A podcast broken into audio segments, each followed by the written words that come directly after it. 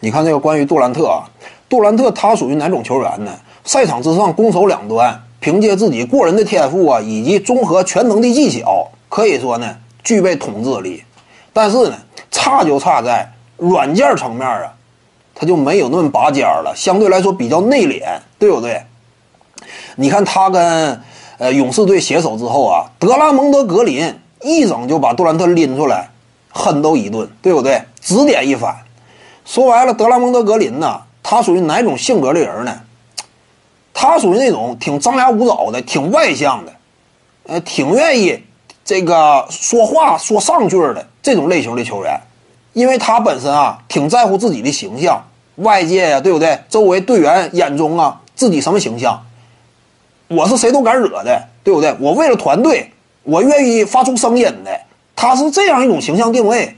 有时候呢，德拉蒙德格林呢，为了维持住自己这样一种形象定位，他得怎么办呢？没事儿拎他一下杜兰特，他挺露脸的，就啥呢？啊，团队当中啊，对不对？这一回合没打好啊，我把杜兰特叫来数落一顿，告诉你应该怎么打。那这玩意儿，你说德拉蒙德格林他露不露脸？挺露脸的。其他球员一看呢，哎，格林呐，对不对？他这个人铁面无私，谁都敢说。对于格林自己来说，他也感觉，你看见没？常规赛 MVP 级别的选手，我也敢说，他可可能说心满意足，他是这种类型。而杜兰特呢，他可能说一开始啊，面对格林这样一种这个做法呢，他就没反击，那格林就是得了势了。你不反击吗？那你既然说软的话，他挑杜兰特的刺儿呢？对他自己整体树立形象还有好处，对不对？铁面无私吗？我为了团队吗？我敢于发出声音吗？那就一次又一次呗。你看没看到，在勇士队内，杜兰特没事儿就被格林拎出来单独说一顿。你要不怎么说非常憋屈呢？德拉蒙德格林就是这样一种类型。